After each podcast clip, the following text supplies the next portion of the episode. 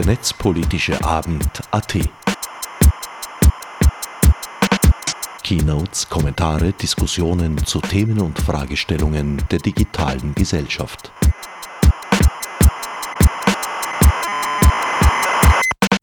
Hallo allerseits, willkommen am 42. Netzpolitischen Abend. Mein Name ist Barbara Wimmer und ich werde euch heute durch den Abend führen. Und zwar haben wir drei spannende Vorträge zu hören. Willkommen zur gekürzten Radioversion des 42. Netzpolitischen Abends. Da die Vorträge nicht nur spannend, sondern auch tendenziell etwas länger als üblich waren und ihnen zudem ausführliche Frage- bzw. Diskussionsrunden folgten, stand ich vor einer schwierigen Wahl. Letztlich habe ich mich schweren Herzens entschieden, das Referat von Bernhard Heyden über den aktuellen Stand der Urheberrechtsrichtlinie der EU wegzulassen. Auch einige der Publikumsfragen mussten dem Sendeformat zum Opfer fallen. In diesem Zusammenhang kann ich nur Genuss des vollständigen Mitschnitts empfehlen, der auf dem Website des Netzpolitischen Abends unter netzp.at im Archiv leicht zu finden ist. Damit zurück zu Barbara Wimmer ins MetaLab. Jetzt beginne ich bereits die erste Speakerin vorzustellen. Und zwar darf ich als erstes zu mir nach vorne bitten Christiane Wendehorst.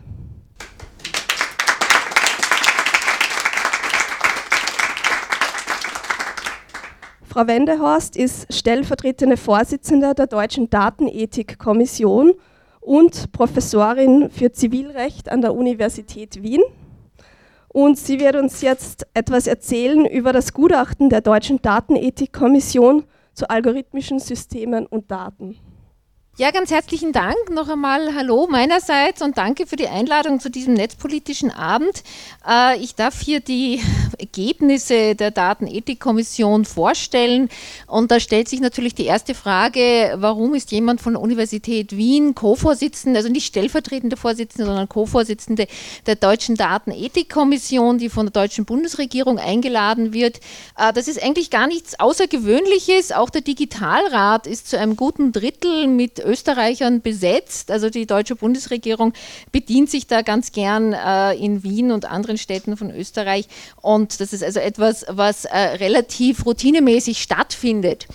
Die Datenethikkommission ist ein Gremium, was im Sommer 2018 eingesetzt wurde, nicht als ständiges Gremium, sondern mit einem Auftrag, innerhalb eines Jahres ethische Leitlinien und konkrete Handlungsempfehlungen äh, zu formulieren, und zwar zu äh, sogenannter künstlicher Intelligenz, zu algorithmischen Entscheidungssystemen und Daten. Äh, zu diesem Zweck hat uns die deutsche Bundesregierung einen Katalog an Leitfragen an die Hand gegeben. Und als wir diesen Katalog von Leitfragen das erste Mal gelesen haben, ist uns ganz schwindlig geworden, weil wir nicht wussten, wie das innerhalb eines Jahres zu bewältigen ist. Das hätte gut und gern auch für fünf Jahre Arbeit gereicht.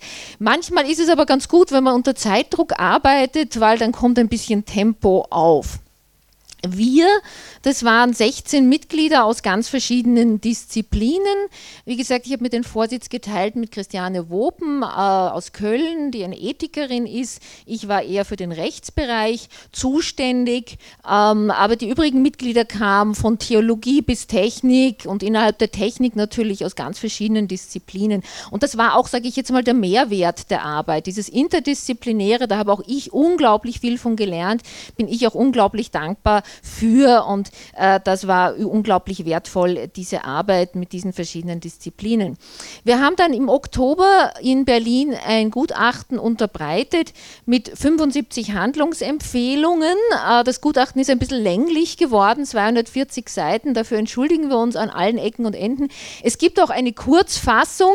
Wir haben gesagt, wenn wir ein halbes Jahr länger gehabt hätten, dann wäre es nur die Hälfte geworden. Ja, aber so, wenn man nur ein Jahr Zeit hat, dann liefert man eben ein Gutachten mit 240 Seiten. Äh, wir haben dieses Gutachten begonnen mit allgemeinen ethischen äh, Grundsätzen. Ähm, bei allgemeinen ethischen Grundsätzen haben wir uns sehr stark, Christiane Wopen ist zugleich Vorsitzende des Europäischen Ethikrats, ich bin zugleich Präsidentin des European Law Institute, also das hat sich so ganz gut ergänzt. Wir haben uns da orientiert an dem, was der Europäische Ethikrat schon an allgemeinen Grundsätzen formuliert hatte, Würde des Menschen, Selbstbestimmung, Privatheit, Sicherheit, Demokratie, Gerechtigkeit und Solidarität, Nachhaltigkeit. Und ein, sage ich jetzt einmal, was man schon von der Besetzung der Kommission her sieht und was uns nachher sehr auch angekreidet wurde in den äh, äh, Medien, ist, ähm, dass wir aber einen starken Fokus auch auf das Recht gelegt haben. Äh, und zwar muss ich das vielleicht ein bisschen erläutern. Äh, wir haben das Recht nicht überbewertet. Also für uns ist Ethik etwas, was sagt, wo wollen wir hin? Ja, was ist unsere Vorstellung von einer guten Zukunft? Wie wollen wir unsere Zukunft gestalten? Wo wollen wir hin? Und dann ist Recht eine von verschiedenen Handlungsempfehlungen, also eines von verschiedenen Mitteln, um uns dorthin zu bringen. Aber mitnichten die einzige Handlungsebene, da gibt es die Technikgestaltung, Forschungsförderung, Bildung, alles Mögliche, aber Recht ist eben eine von verschiedenen Handlungsempfehlungen, um uns dorthin zu bringen, wo wir als Gesellschaft hin wollen. Aber, und das ist wie gesagt das, was uns vielleicht ein bisschen unterscheidet von manchen anderen Ethikgremien, für uns war klar, dass es Verbindlichkeit braucht, dass es Durchsetzbarkeit braucht. Wir wollen kein Ethics-Washing, wie wir es teilweise jetzt sehen. Wir wollen eben, äh, dass bestimmte wichtige ethische Maßstäbe durch das Recht auch formuliert werden und somit für jeden Einzelnen und jede Einzelne dann auch notfalls vor staatlichen Behörden durchsetzbar umsetzbar ist. Also klares Signal gegen Ethics Washing und das war vielleicht etwas, was ungewohnt war. Ja. Uns ist nachher in den Medien viel angekreidet worden, dass wir viel zu wenig Ethik und blumige Worte sozusagen gefunden haben, viel zu viel. Äh, erstens, zweitens, drittens, das muss gemacht werden. Äh, aber ja, das haben wir als unseren Auftrag auch verstanden und so war es auch ursprünglich von der Bundesregierung eh gemeint.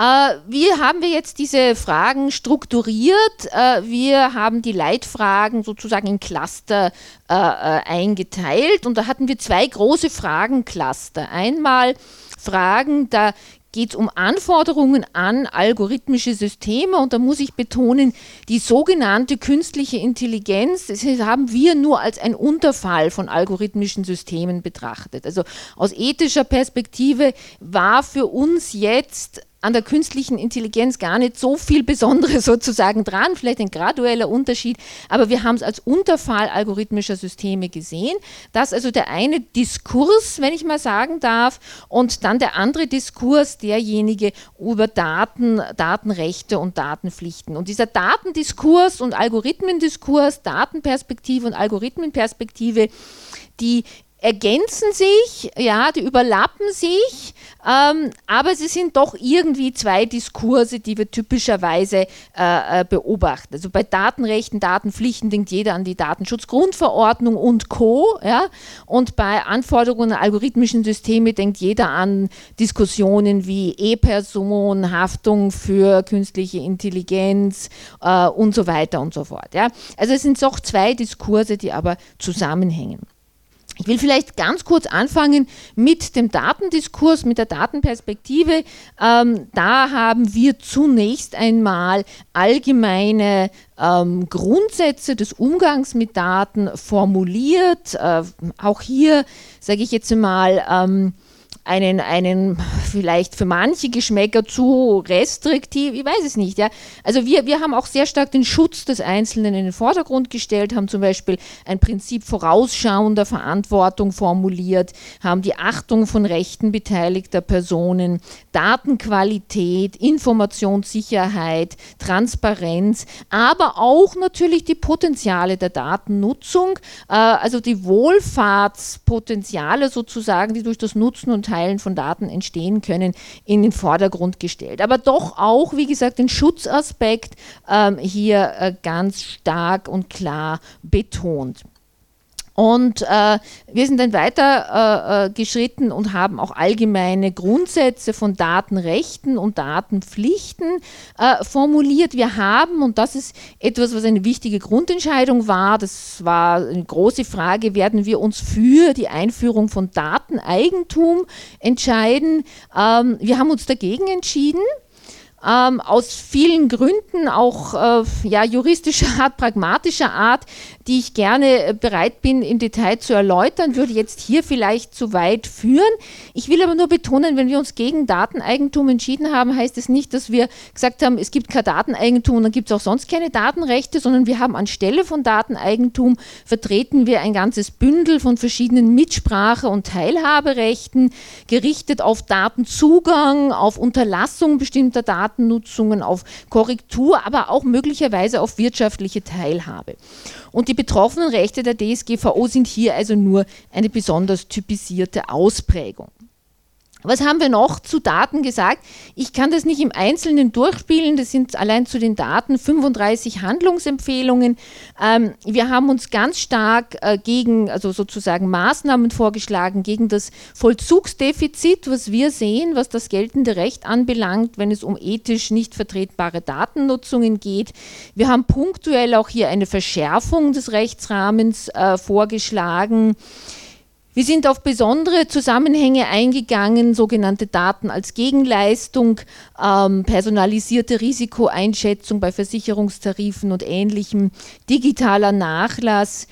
Wir haben Grundsätze formuliert für besondere Gruppen von Betroffenen, Beschäftigte, Patienten und Patientinnen, Kinder und Jugendliche, schutzbedürftige Erwachsene und haben uns dann überlegt, wie kann man datenschutzfreundliches Design besser implementieren. Wie gesagt, im Einzelfall sehr, sehr viele konkrete Handlungsempfehlungen, die sich jetzt hinter diesen Schlagworten äh, verstecken. Wir sind dann noch weitergegangen und haben uns überlegt, wie kann man den kontrollierten Zugang zu personenbezogenen Daten verbessern, beispielsweise für Forschende. Und hier haben wir ganz verschiedene Maßnahmen gefunden, die ergriffen werden könnten, angefangen von einer Beseitigung der Rechtszersplitterung über Standards für Anonymisierung, Pseudonymisierung, bessere Forschung, äh, was synthetische Daten anbelangt. Aber etwas, was uns sehr auch am Herzen liegt, äh, innovative Datenmanagement und Datentreuhandsysteme. Da sehen wir eine ganz große Chance, hier äh, die Bedürfnisse des Datenschutzes auf der einen Seite und aber auch die Bedürfnisse der datengetriebenen Forschung und der Datenwirtschaft in Europa unter einen Hut zu bekommen. Wir haben uns, und das ist ein Punkt, wo wir uns ähm, ein bisschen unterscheiden von zum Beispiel der Kommission Wettbewerbsrecht 4.0, und anderen äh, äh, Beratern.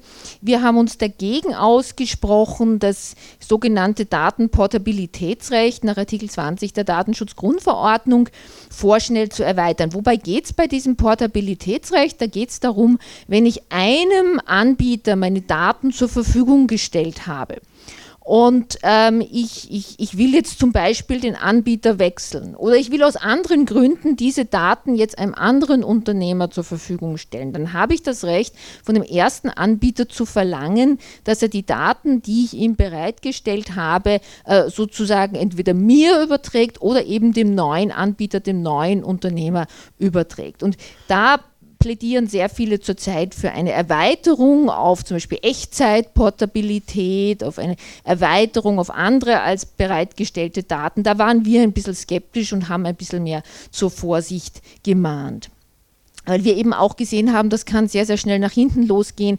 Das kann dazu führen, dass genau die Akteure, die jetzt schon die größte Datenmacht haben, die jetzt schon in Richtung Monopolen streiten, dass die dann eben noch mehr Daten letztlich akkumulieren.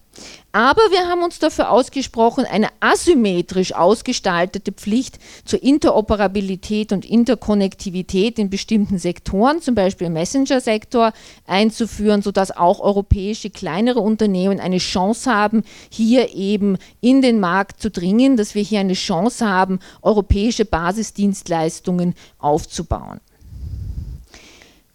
Was jetzt Datenzugang jenseits des Personenbezugs anbelangt, haben wir sehr stark auch Bewusstseinsbildung, Infrastrukturen, praktische Hilfestellungen betont, also nicht immer nur auf den Datenzugang schauen.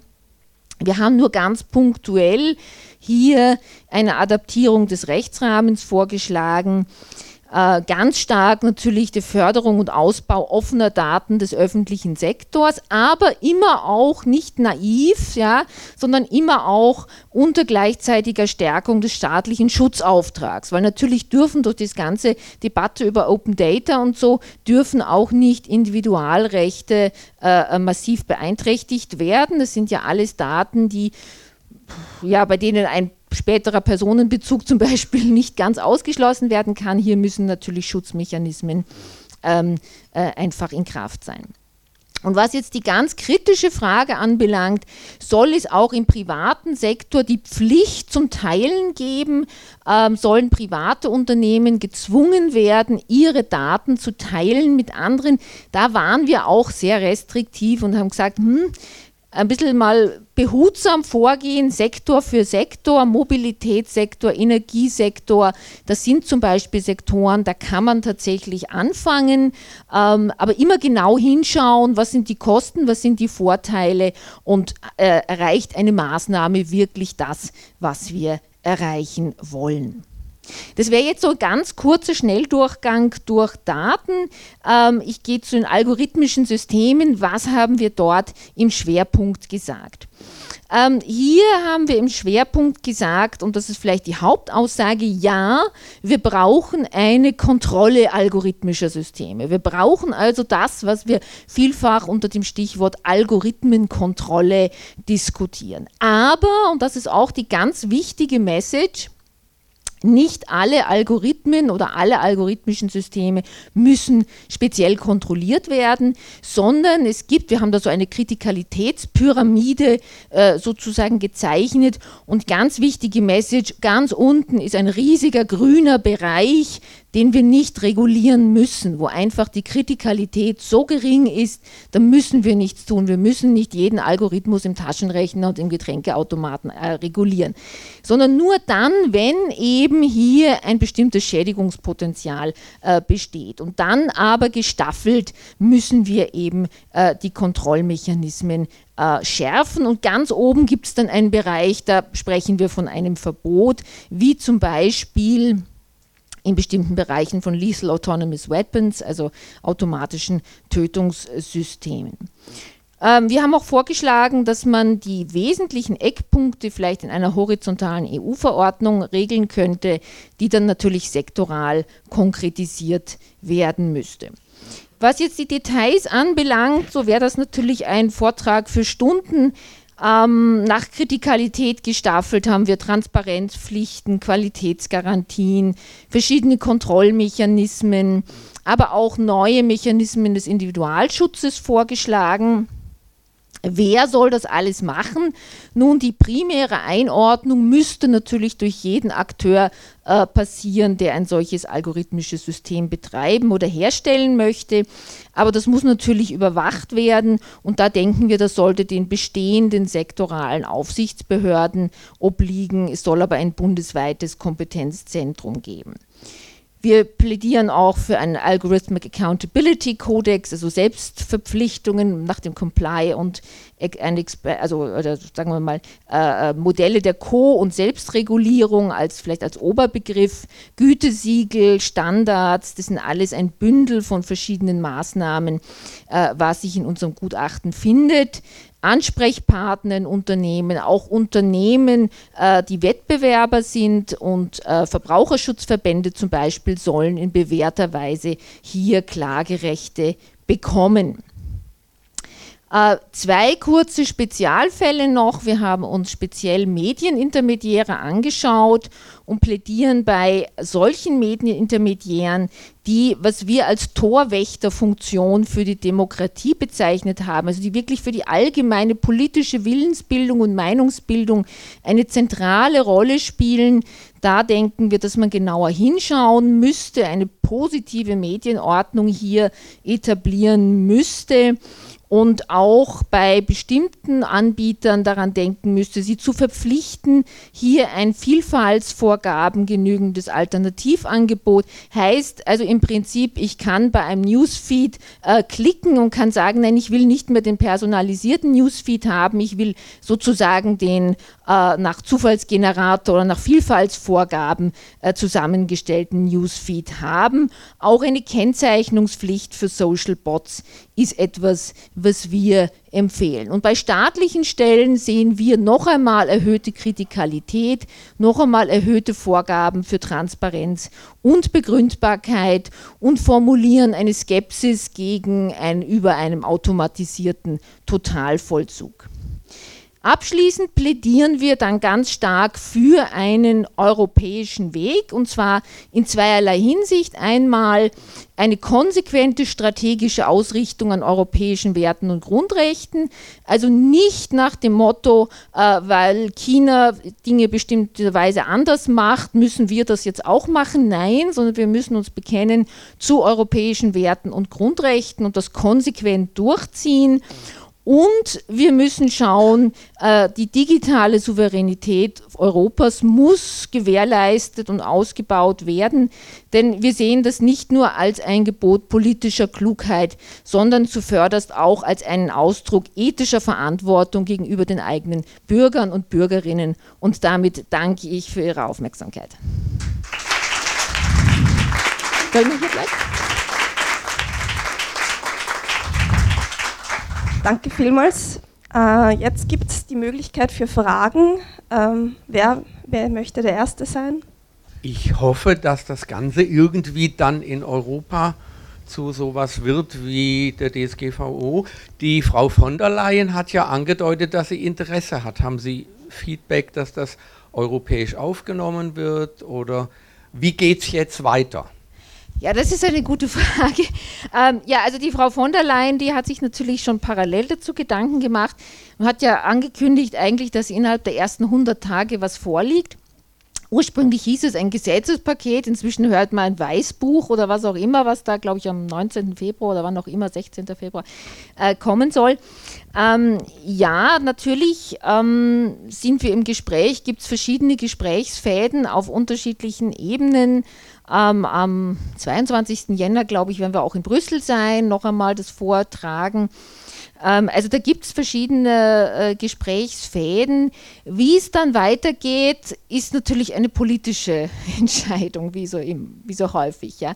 Das betrifft sowohl die Vorhaben ähm, einer horizontalen Algorithmenverordnung als auch alle anderen Dinge, die wir hier im Gutachten angesprochen haben. Das sind natürlich politische Aushandlungsprozesse. Wenn man 75 Handlungsempfehlungen unterbreitet, kann man nicht erwarten, dass 75 Handlungsempfehlungen eins zu eins umgesetzt werden werden.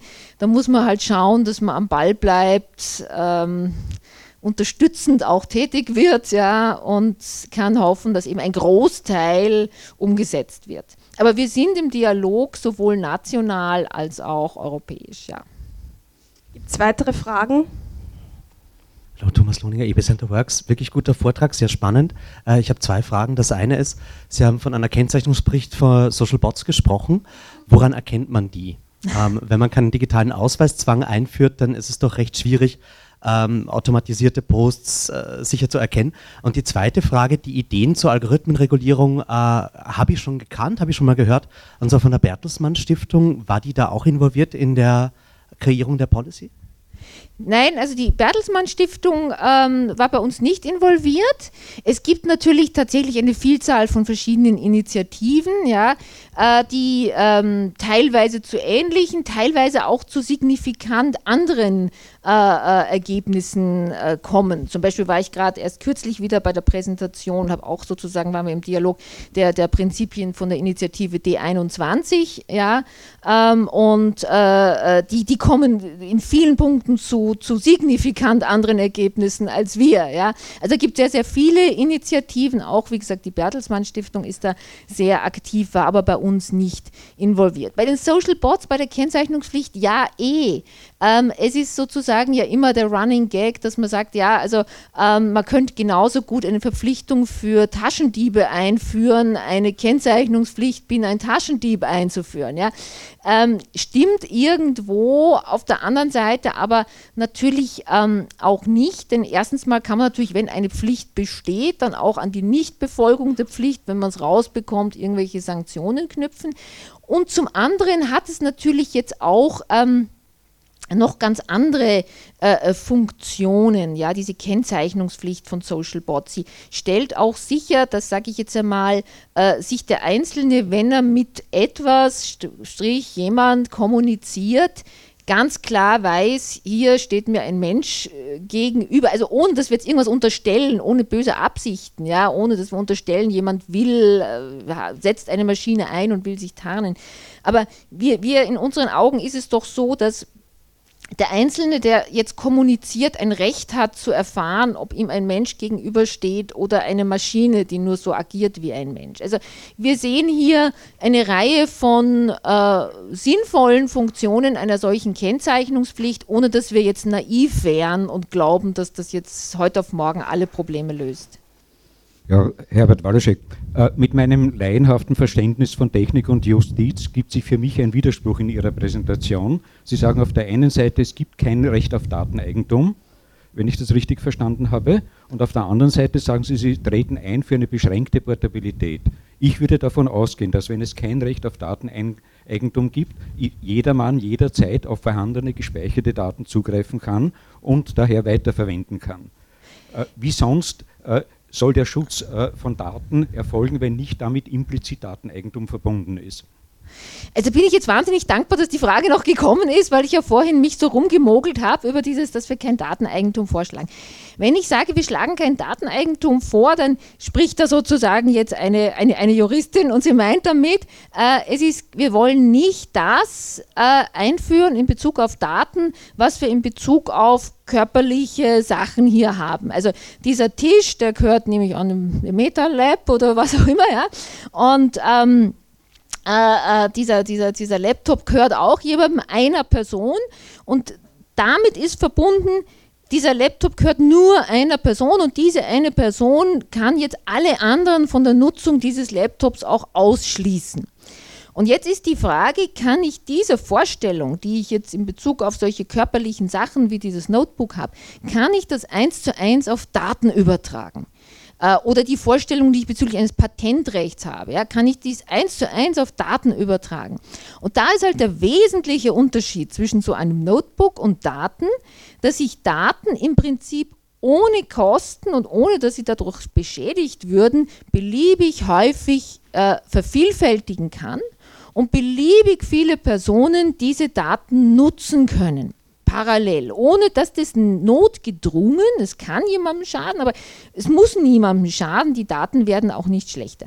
Man sagt also, die Daten sind ein nicht rivales Gut. Und jetzt ist wirklich die Frage, sollen wir für solche nicht rivalen Güter, die viele verschiedene Personen parallel nutzen können, das gleiche einführen, was wir aus guten Gründen für das Notebook eingeführt haben, was wir aus guten Gründen im Urheberrecht haben, was wir aus guten Gründen im Patentrecht haben. Und da sagen wir, nein, Daten sind anders. Ähm, wir sagen, es wird im Endeffekt niemandem was nutzen. Es wird der Wirtschaft nichts nutzen, weil das wird alles so kompliziert werden. Diese, diese ganzen Berechtigungen, ja, das würde alles so kompliziert machen, das würde die europäische Datenwirtschaft im Keim ersticken und es wird auch dem Einzelnen nichts helfen. Weil, sagen wir doch mal ehrlich, warum kann zurzeit der Einzelne aus seinen Daten kein Kapital schlagen? Das liegt an der Verhandlungsposition. Ich könnte ja jederzeit mit einem Autohersteller in Verhandlungen eintreten und sagen, du kriegst meine Daten nur, wenn du mir so und so viel bezahlst. Warum kann ich es dann im Endeffekt doch nicht? Nur weil ich die Verhandlungsposition nicht habe. Und daran wird sich durch die Einführung von Dateneigentum nicht unbedingt was ändern. Jetzt könnte man sagen, na gut, aber dann können doch vielleicht Verwertungsgesellschaften die Rechte geltend machen. Da waren wir auch skeptisch, weil wir gesagt haben, wozu führt das? Das führt dann dazu, dass besonders verletzliche Bevölkerungsgruppen, minderjährige, einkommensschwache Personen, dass die dann einen Anreiz haben, ihre personenbezogenen Daten Daten zu vermarkten, freizugeben. Das führt dann auch zu einer Quersubventionierung sozusagen datenschutzbewusster also, also äh, seitens datenschutzbewusster Personen. Also wir haben uns sehr, sehr lange damit auseinandergesetzt und haben am Endeffekt gesagt, nein, diese Geschichte mit dem Dateneigentum ist nicht der richtige Weg, aber, wie ich vorhin gesagt habe, nicht ersatzlos streichen, sondern wir haben ganz starke Mitsprache- und Teilhaberechte, Rechte auf Datenzugang, auf Verlangen der Unterlassung von Datennutzungen und so weiter formuliert. Wirtschaftliche Teilhaberechte, also wir haben sozusagen starke Datenrechte formuliert, aber sie sind nicht das, was man gemeinhin unter Dateneigentum äh, versteht. Also Diskussionen äh, setzen wir am besten nach noch fort. Sie sind, glaube ich, ja. nachher auch noch da. Eine Bitte? Portabilität. Ah, das Portabilität. Na, Portabilität ähm, ist, wir wollen ja das Portabilitätsrecht der Artikel 20 in keiner Weise angreifen. Ja, das, das greifen wir ja nicht an. Wir haben nur gesagt, äh, wir sind nicht so euphorisch, was jetzt die prüfungslose Ausweitung anbelangt. Und dazu stehen wir. Dazu kann man unterschiedlicher Auffassung sein. Ja. Wir haben nicht gesagt, wir wollen es im Endeffekt ablehnen. Wir haben nur gesagt, wir sind ein bisschen skeptisch, wie sich das Portabilitätsrecht auswirken wird. Denn man kann auch ein Szenario sehen, wo dieses Portabilitätsrecht sich genau zugunsten derjenigen Akteure auswirkt, die jetzt schon die größten Datenansammlungen haben, wo eben GAFAMs davon am allermeisten profitieren. Und ich glaube, diese Szenarien sind äh, nicht aus der Welt gegriffen. Wenn wir uns die großen Portabilitätsprojekte dieser Firmen anschauen, ist das relativ naheliegend und äh, da sind wir ein bisschen vorsichtig. Gut, dann danke vielmals für den spannenden Vortrag und die lange Fragesession. Danke, danke sehr für die Einladung.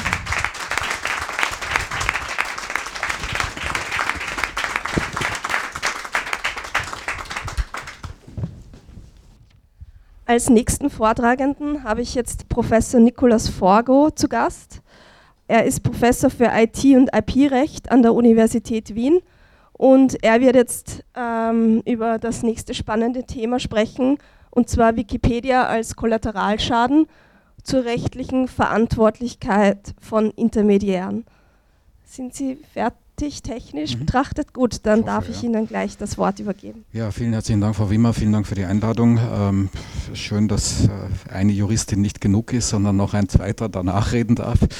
Ähm, und ich muss auch gleich einen, äh, vorneweg einen Disclaimer ansagen. Ich habe die schlechte Eigenschaft, dass ich äh, Vortragsthemen irgendwann einmal festlege und dann monatelang was anderes tue und dann wieder zurückkomme zur Vorbereitung des Vortrags und dann draufkomme, dass ich eigentlich über was ganz anderes reden will äh, als das, was ich ursprünglich gedacht habe, tun zu wollen. Und das werde ich auch jetzt tun. Ich werde also nur sehr am Rande oder nur so über mehrere Schleifen über das reden, was hier auf der ersten Folie steht, aber dafür über ein paar andere Dinge ähm, und einiges von dem, was äh, Christiane Wendehorst ähm, gesagt hat, vielleicht auch nochmal aufnehmen.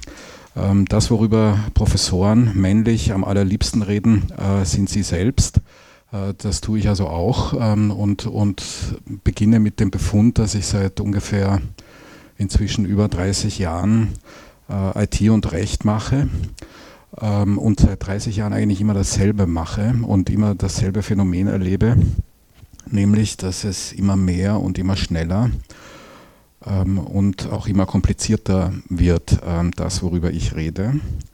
Und das seit mindestens 19 ja, weiß nicht, welches Datum ich da jetzt nehmen soll, 80 vielleicht, 81 mit der Europaratskonvention oder 83 mit, dem, mit der Entscheidung des Bundesverfassungsgerichts über das Grundrecht auf informationelle Selbstbestimmung oder 95 mit der Datenschutzrichtlinie oder, oder, oder, jedenfalls schon seit vielen Jahren ähm, ein, ein, ein, ein Clash of Civilizations aufgetan hat zwischen dem, was die Juristen sagen, das geboten wäre und dem, was sich gesellschaftlich technologisch abspielt.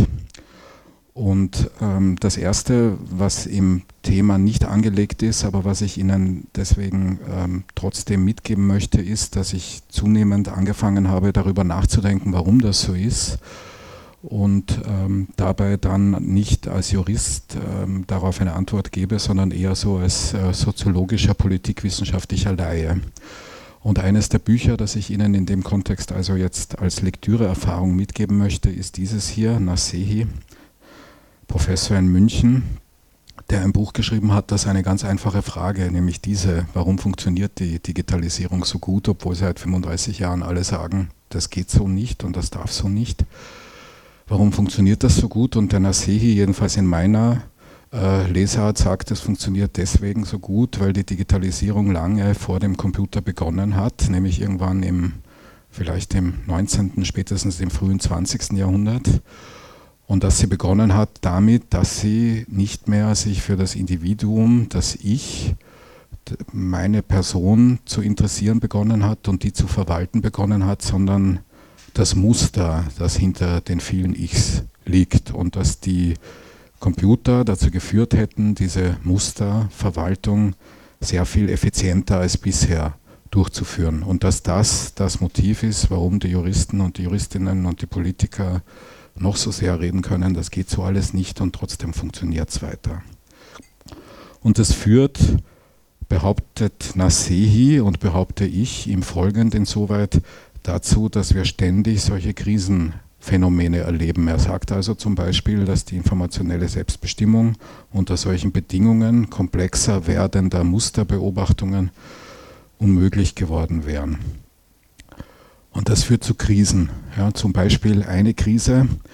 Auf der linken Seite sehen Sie den Kommentar zum österreichischen ABGB, also zu dem 1812 ähm, in Kraft getretenen, immer noch ehrwürdigen Zivilrecht, in dem es den Paragraph 16 gibt. Und der Paragraph 16 ist sowas wie einer der Angelpunkte der österreichischen Privatrechtsordnung, aus dem unter anderem entwickelt wird, das Grundrecht oder das Recht auf informationelle Selbstbestimmung auch in Österreich und der zum Beispiel von einem Juristen wie Eicher als eine Zentralnorm der österreichischen Rechtsordnung genannt wird. Also eine Zentralnorm im österreichischen Recht sagt, es soll informationelle Selbstbestimmung geben. Das ist die juristische Antwort. Ja.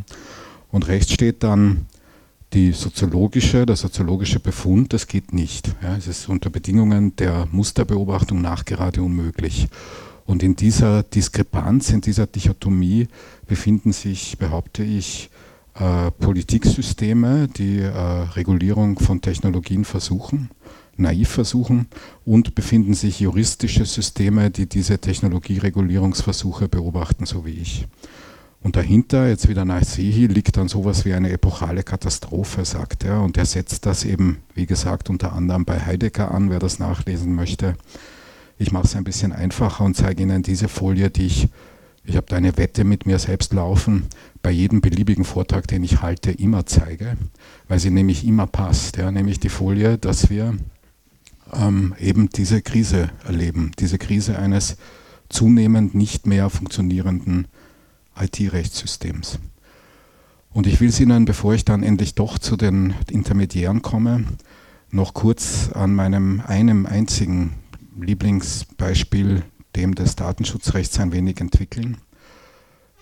Zum Beispiel, indem ich Ihnen erzähle davon, dass die Berliner Datenschutzbeauftragte ein Bußgeld von 14,5 Millionen Euro verhängt hat, 14,5 Millionen Euro verhängt hat an eine Wohnbaugesellschaft in Berlin, also nicht an Facebook, Google oder so, wen, an dem man da vielleicht denkt, wenn man DSGVO hört, sondern an eine Wohnbaugesellschaft in Berlin, weil diese Wohnbaugesellschaft in Berlin zwar ein File Storage System betrieben hat und in diesem File Storage System auch ein Löschkonzept hatte, aber dieses Löschkonzept nach Ansicht der Berliner Datenschutzbeauftragten nicht den Anforderungen der DSGVO entsprochen hat. Die hatten also zwar ein Archivsystem, aber sie hatten das halt leider nicht DSGVO-kompatibel gemacht. Also Interview Berliner Datenschutzbeauftragte, die haben zwar irgendwas, aber es hat halt leider nicht so funktioniert, wie man wollte. Zweites Interview Berliner Datenschutzbehörde das gilt jetzt nicht nur für Wohnbaugesellschaften, sondern das gilt auch für Mietwagenverleiher, Hotels, Vereine und alle die haben irgendwelche Datenfriedhöfe. Ja, also sowas wie das hier ist das potenzielle Target. Und da ist es auch ein Verein und da gibt es wahrscheinlich auch ein Archivsystem und es ist vielleicht besser gewartet als viele von anderen Vereinen. Also diese Datenfriedhöfe gibt es überall und damit gibt es, das ist jetzt ein Tweet, den ich da zitieren möchte, einen Befund, der da lautet, dass man sich den Vollzug der DSGVO vielleicht genau so vorgestellt hat. Die EU will Vorratsdatenspeicherung auf alle Verkehrsmittel ausdehnen, der Gesundheitsminister alle Gesundheitsdaten ohne Pseudonymisierung und GAF verträgt alles, aber wir kümmern uns um die Löschfristen bei Vereinen. Das, was ich da jetzt zeigen möchte, ist jetzt nicht irgendeine Polemik gegen diese konkrete Entscheidung, die ich gar nicht kenne, und auch nicht gegen die Leiterin der Behörde, die ich auch nicht näher kenne, sondern es ist ein dahinterliegender, wieder auf Nasehi zurückführender Befund, nämlich der, dass wahrscheinlich so ein Archivsystem ein Informationssicherheitssystem ist, dass man wahrscheinlich deswegen irgendwie mit Artikel 32 herumtun müsste hier. Artikel 32 kompliziert ist, ja, da steht was drin über Informationssicherheitsverantwortungen, ganz schwierig zu lesen, aber einfach zu lesen, verantwortlich dafür, dass dieses System tut, was es soll, ist der Verein als Verantwortlicher. Herstellen tut dieses System aber typischerweise wer anderer, irgendein Softwarehaus. Ja. Heißt also, der, der dann am Ende die 16,5 Millionen Euro zahlt, ist nicht der, der dieses System programmiert hat. Der ist Kunde. Es gibt eine Diskrepanz zwischen dem Kunden, der eben die Autonomie oder die Souveränität über dieses System nicht hat, und der aber gleichzeitig verantwortlich ist und dem, der das herstellt. Und diese Dichotomie wird zynischerweise in der DSGVO sogar erkannt, an einer allerdings sehr exotischen Stelle, nämlich in einem Erwägungsgrund und dort erst im vierten Satz. Im Erwägungsgrund 78, Satz 4 steht dann drin, zynischerweise drin, es gibt dieses Problem, der Verantwortliche ist nicht der Hersteller, aber die Verantwortlichen sollten die Hersteller der Produkte, also die Googles, Facebooks, SAPs, you name it, ja, die Hersteller dieser Produkte, Dienste, Anwendungen und so weiter, die sollten ermutigt werden durch die Verantwortlichen oder durch dieses Haftungsregime, ja, ermutigt werden, das Recht auf Datenschutz zu berücksichtigen. Das ist also eine, eine Aufforderung in einem Normtext ja, an den Verein oder an die Wohnbaugenossenschaft, SAP oder Google oder Facebook zu ermutigen bei der Durchsetzung des Rechts auf Datenschutz. Diese Ermutigungen, die jetzt seit, seit äh, 1981 oder 1983 versucht werden, haben bekanntlich nicht wahnsinnig viel gebracht bisher. Sie führen aber jetzt dazu, dass Verantwortliche, wenn sie sich in diesem Spiel positionieren wollen, zum Beispiel agieren wie der Landesbeauftragte für den Datenschutz in Nordrhein-Westfalen, immerhin ein großes, äh, industriell wichtiges äh, Land in Deutschland, der vor wenigen Tagen angekündigt hat, als einer der wenigen bisher, der dort war, sich von Twitter zurückzuziehen. Ja, also die Behörde twittert nicht mehr, weil sie mit, diesem, mit dieser Schere im Kopf, ja, ich bin verantwortlich und gleichzeitig bin ich aber nicht äh, der Souverän der Technologie, nur noch dadurch oder damit zurande kommt, dass sie einfach das Feld räumt, aufhört, ja, nicht mehr auf Twitter ist. Und das wiederum, diese etwas eigenartige Konsequenz, hat dann durchaus auch politische Folgen. Zum Beispiel die, dass ausgerechnet heute im Tagesspiegel, ausgerechnet wieder mal die Kanzlerin dann zitiert wird ähm, in, in diesem Artikel und ausgerechnet gefordert wird, eine bessere gesetzliche Regelung. Also man braucht irgendwas anderes, denn das, was jetzt bisher da ist, funktioniert offenbar so nicht. Ähm, und diese Erfahrung, man, dieser Ruf nach dem, man braucht irgendwas anderes, ist eine, eine Erfahrung, die ich eben jetzt seit mittlerweile 38 oder 40 Jahren oder wie lange ich das jetzt mache, ähm, immer wieder erlebe.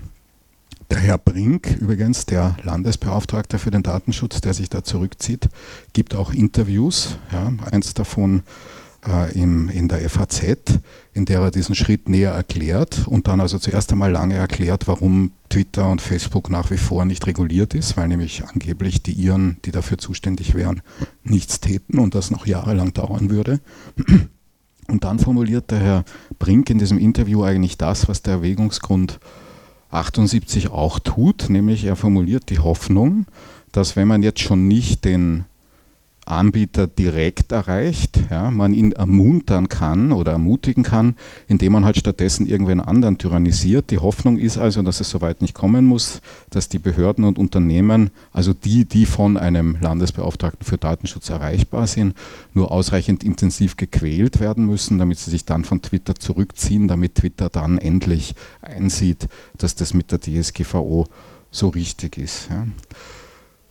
Dieser Ansatz hat noch ein paar andere Absurditäten, über die ich auch reden könnte, aber leider passen sie nicht zum Thema. Zum Beispiel könnte ich darüber reden, dass der Bundesbeauftragte für den Datenschutz in Deutschland zwar seit Januar 2019 auf Twitter präsent ist, aber wie in einer Komödie bisher null Tweets getwittert hat. Ich weiß nicht, wozu man den Account dann hat, null Tweets gleichzeitig aber 1272 Follower stolz ausweist, die übrigens alle identifizierbar sind und damit sich die spannende Frage stellen könnte, nur so mal rhetorisch, ob er dafür nicht mitverantwortlich wäre für die Verarbeitung dieser personenbezogenen Daten. Aber die will ich gar nicht stellen, diese Frage, sondern ich will endlich zum Thema kommen und will also jetzt in den in der zweiten Hälfte dieses Vortrags jetzt ein bisschen was über Plattformregulierung in dem Kontext sagen und dabei mich an Qualtinger erinnern weil ich mich immer an Qualtinger erinnere, wenn ich die schon heute mehrfach erwähnte Ursula von der Leyen in dem Kontext höre.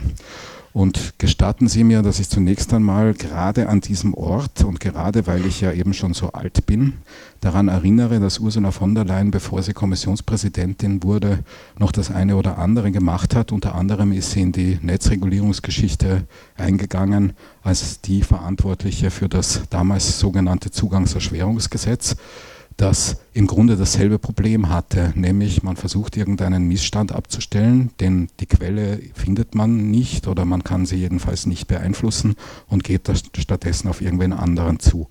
Und diese, dieser Zugang, glaube ich, findet sich jetzt also wieder in dem Policy Paper von Frau von der Leyen. Ähm, nunmehr also nicht mehr Ministerin, sondern äh, Kommissionspräsidentin, die nicht nur ähm, viel über Umweltschutz schreibt in diesem Papier, sondern, so wie es sich auch gehört, ähm, heutzutage viel über Digitalisierung und dabei jetzt einen wichtigen Kampfbegriff aufnimmt, den ich jetzt auch nochmal nennen möchte, obwohl ich die ganze Zeit schon davon rede, nämlich den der technologischen Souveränität. Es steht also drin in diesem Papier wörtlich, It may be too late to replicate hyperscalers, also Lease, Google, Facebook und so weiter. It may be too late Europa sagt das, ja, die, die rechtspolitische Stimme Europas sagt, it may be too late to replicate hyperscalers, but it's not too late to achieve digital or technological sovereignty, digitale oder te technologische Souveränität in some critical technology areas. Und das, wie erreicht sie diese digitale Souveränität? Indem sie ankündigt, innerhalb der ersten 100 Tage diese AI-Regulierung äh, vorzubereiten aber auch indem sie so ganz komische, rätselhafte Sätze spricht wie den hier. Ich würde Sie wirklich bitten, mir nachher beim Bier zu erklären, was das heißt. Ich verstehe es nämlich nicht. Da steht Digitalization and Cyber are, ist wirklich, ich verstehe nichts davon. Digitalization and Cyber are two sides of the same coin. This, welches this, ja, this starts with a different, a different mindset. We need to move from a need to know to need to share. Ja, gut. Sie sagt auch was über, jetzt endlich Thema, über Plattformregulierung, also E-Commerce-Richtlinie, also Providerhaftung und sagt dort, wieder wörtlich aus diesem Papier, a new Digital Services Act will upgrade our liability and safety rules for digital platforms, services and markets and complete our digital single market. Also was man wahrscheinlich aus dem wiederum einigermaßen mysteriösen Satz herausgewinnen kann, ist das Qualtingersche, ich muss wohin fahren, also muss ich was ändern. Was ändere ich? Ich ändere die E-Commerce-Richtlinie, denn die ist ja schon seit 1999 und das ist jetzt 20 Jahre. Und 20 Jahre sind eine lange Zeit, sagt man dann in der Kommission. Zum Beispiel sagte das ausdrücklich in diesem Interview hier die damals noch als solche vorgesehene zuständige französische Kommissarskandidatin, die es dann aus politischen Gründen nicht wurde, was allerdings nichts daran geändert hat, dass das Portfolio der Kommission im Kontext dieser Affäre sehr intensiv verändert wurde, was man, wenn man eine gewisse Freude an solchen Details hat, auch daran nachlesen kann, dass die Zuständigkeit für die Reform der E-Commerce-Richtlinie in der DG für Connect liegt und Connect wiederum liegt in der, in dem, in dem, im Zuständigkeitsbereich der damals vorgesehenen französischen Kommissionskandidatin Internal Market und nicht etwa, wie man sich das vielleicht auch hätte überlegen können, ähm, in sowas wie ähm, der digitalen Agenda. Aber da sind wir in Österreich ja auch ganz erfahren, denn wir haben jetzt ein Ministerium für Wald, Wiesen und World Wide Web. Äh, also das findet man äh, so ähnlich, das findet man so ähnlich auch hier. Also auch da könnte ich, wie gesagt, einige sehr rätselhafte Sachen sagen. Aber ich könnte jetzt auch ernsthafter sagen, 20 Jahre sind tatsächlich eine lange Zeit. Und es hat trotzdem 20 Jahre gedauert seit der E-Commerce-Richtlinie, dass wir endlich wissen, dass es offensichtlich einen wichtigen Unterschied gibt zwischen Uber einerseits und Airbnb andererseits. Denn beide, sowohl Uber wie auch Airbnb, waren Gegenstände von Verfahren, die mittlerweile vor dem EuGH entschieden sind, bei welchen rauskam, dass es sich bei Uber links um keinen Dienst der Informationsgesellschaft handeln würde, während Airbnb rechts ein solcher wäre. Ja, also Uber nicht E-Commerce-Richtlinie, Airbnb schon E-Commerce-Richtlinie, schon Haftungsprivilegierung, schon Herkunftslandprinzip und so weiter, ja, schon Zulassungsfreiheit. Ehrlich gesagt, ich wusste das nicht. Ja, ich wusste das bis Dezember nicht, denn die Airbnb-Entscheidung ist erst seit Dezember und ich behaupte, dass es auch sonst kaum jemand wusste. Dass wir also hier sehr lange Zeit brauchen, um solche fein ziselierten Regulierungen rauszukriegen, ist kein Wunder. Gleichzeitig schaut die Landschaft so aus, Sie wissen das, dass die Player alle amerikanisch sind und dass Europa seit vielen Jahren hinten ist. So hinten ist, dass inzwischen ähm, die European Network Information Security Agency, also eine Einrichtung, die sich mit Netzwerksicherheit beschäftigt, Policy Papers produziert, die so aussehen. Das ist ein Paper aus dem Vorjahr wo die Metapher für Europa so aussieht. Das sind wir, das ist die European Union. Wir sind im Hamburger das Fleischlaberl in der Mitte. Oben gibt es die chinesisch-südkoreanische Hardware und unten gibt es die US-amerikanische Software. Und wir sind sozusagen als Europa in der Mitte. Ähm, und das hat Folgen. Ja, das hat Folgen auf der einen Seite, wie ich schon gesagt habe, dass diese krisenhaften Phänomene entstehen. Es hat auch sehr ernste Folgen, die ich jetzt aus Zeitgründen überspringe, äh, im Umgang mit zum Beispiel äh, Herrn Zuckerberg. Ähm, es hat aber auch Folgen, das ist jetzt die These dieses Vortrags, ähm, auf das Rechtssystem insgesamt, das zunehmend irrationaler wird und schwieriger zu prognostizieren wird. Drei Beispiele dafür. Erstes Beispiel, Rechtsdurchsetzung wird immer mehr privatisiert, wird also immer mehr dorthin entwickelt, wo diese Plattformanbieter stehen.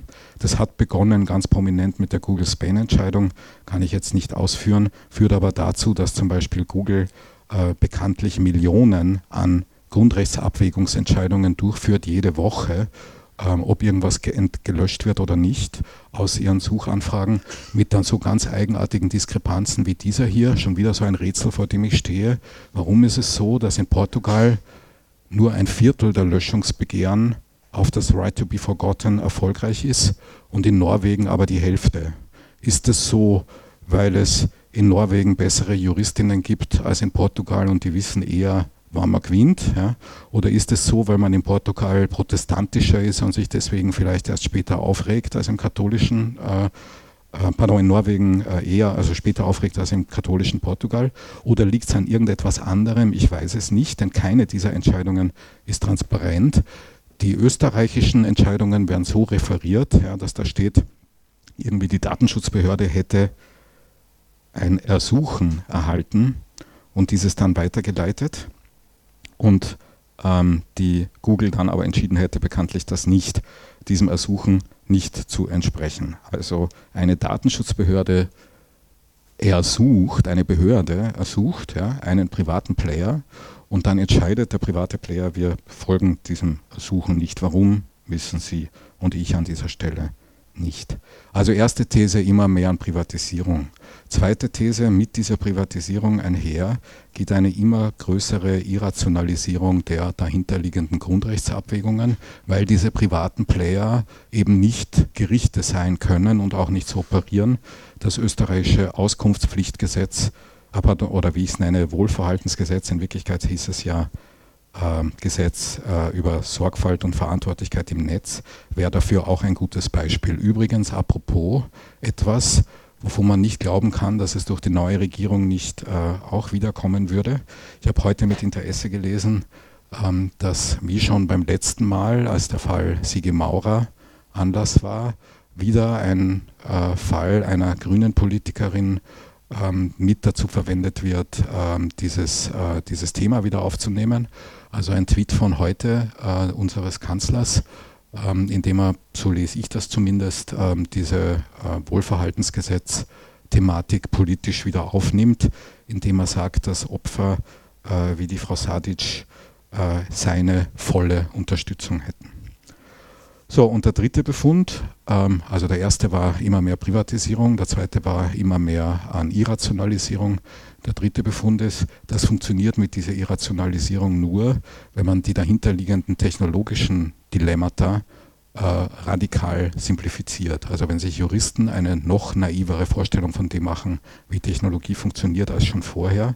Und das für mich liebste Beispiel dafür ist die Klawischnik-Piszek-Entscheidung ähm, zu Facebook, ähm, wo man wörtlich drinnen bekanntlich ähm, lesen kann, die Verpflichtung, dass Hosting-Anbieter wie Facebook ähm, verpflichtet werden, auch einen sinngleichen Inhalt ähm, pro futuro ähm, auszufiltern, sofern sichergestellt ist, dass dieser sinngleiche Inhalt im Vergleich zu dem Inhalt, der zur Feststellung der Rechtswidrigkeit geführt hat, im Wesentlichen unverändert geblieben ist. Und diejenigen von Ihnen, die was von Technik verstehen, erklären mir vielleicht im Anschluss, wie man das sicherstellen kann. Dankeschön.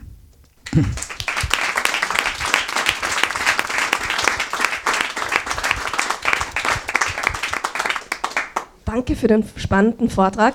Gibt es Fragen? Neben vielen anderen Details, die natürlich mangels Nähe nicht unbedingt nachvollziehbar sind, aber zu dem Beispiel, das Sie gebracht haben über die Berliner Wohnbau, mhm. möchte ich nur anmerken, Datenschutzgesetz mit vergleichbaren Inhalten, allerdings deutlich geringerem Strafrahmen gibt es in Österreich und Deutschland seit lange vor der Jahrtausendwende. Mhm. Das heißt, das, was da jetzt sanktioniert wird, mag möglicherweise von der Strafhöhe unangemessen erscheinen. Inhaltlich ist es nur der Nachvollzug dessen, was an Versäumnissen in der Vergangenheit äh, toleriert oder nicht sanktioniert wurde. Ja. Gut, also darüber kann man natürlich jetzt auch einen, einen ganzen Abend trefflich streiten. Ich würde dazu nur zwei Sachen sagen wollen. Ähm, ich habe Datenschutzrecht in meinem Leben mitunter auch praktisch betrieben. Also ich war unter anderem vier Jahre lang Datenschutzbeauftragter der Universität Hannover. Also ich kenne die Mühen der Ebene und ich äh, halte gerade vor diesem Erfahrungshintergrund sogar an einer deutschen öffentlichen Stelle, also denkbar hohe Datenschutzaffinität, null Kostenprobleme, ja, hochcompliant operierende, junge, gebildete Menschen, und so, also das sozusagen den idealen Topos, ja, war diese oder, oder den, den idealen Humus für eine datenschutzkonforme äh, ähm, äh, Verhaltensweise. Das, was ich dort gesehen habe, hat mich nicht nur eine Nacht nicht ruhig schlafen lassen. Ja. Und ich würde das mal hochrechnen auf äh, Unternehmen, die weniger, ähm, weniger ideale Bedingungen haben wie eine Uni. Ja. Denn noch was ganz Wichtiges, unkündbarer Beamter äh, noch dazu, ja, also als Datenschutzbeauftragter, an der Spitze der Hierarchie. Also ich glaube, es ist, es ist schon richtig, das gab es alles schon, aber es ist genauso richtig, dass das immer schon totes Recht war. Äh, Sie haben ja in Ihren drei Thesen vorgestellt, wie es läuft. Und für mich ist die Frage, wie soll es laufen? Also was wäre der Idealzustand? Also das Erste, was mir mal schon ein großes Anliegen wäre, wäre, dass ich nicht wie sonst so oft das Gefühl hätte, dass ich der Einzige bin, der das so sieht. Ja? Also wenn man in, meiner, in, meiner, in meinem Soziotop lebt, hat man das Gefühl, ich, ich, ich, ich, ich habe das Gefühl, ich lebte in einem Paralleluniversum. Also sozusagen Stufe Null wäre Problembefund und Einigkeit über den, über den Status quo. Stufe 1 wäre dann ähm, eine sehr viel äh, zurückhaltendere und prinzipienorientiertere Grundsatzdiskussion über die Abwägung des Verhältnisses von Grundrechtspositionen mit einer dann einigermaßen konsensfähigen im Sinne, wie das halt so möglich ist in einer Parteiendemokratie, einer einigermaßen konsensfähigen Priorisierung der, dieser, dieser als wichtig erschienen, erscheinenden Grundrechtspositionen und deren Durchsetzung dann äh, durch abstrakter formulierte Gesetze und Gerichte.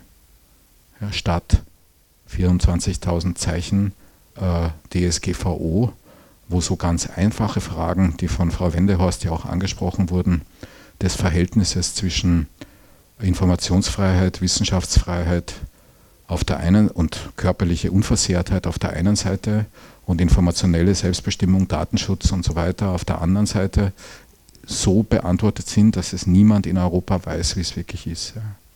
Artikel 89 versteht niemand. Dann bedanke ich mich sehr herzlich. Danke. Danke.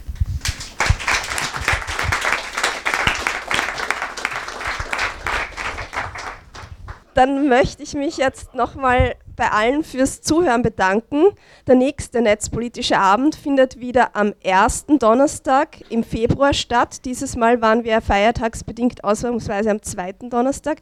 Nächsten Monat ist es wieder der erste Donnerstag und es ist wieder hier im MetaLab und es wird wieder drei spannende Vorträge geben.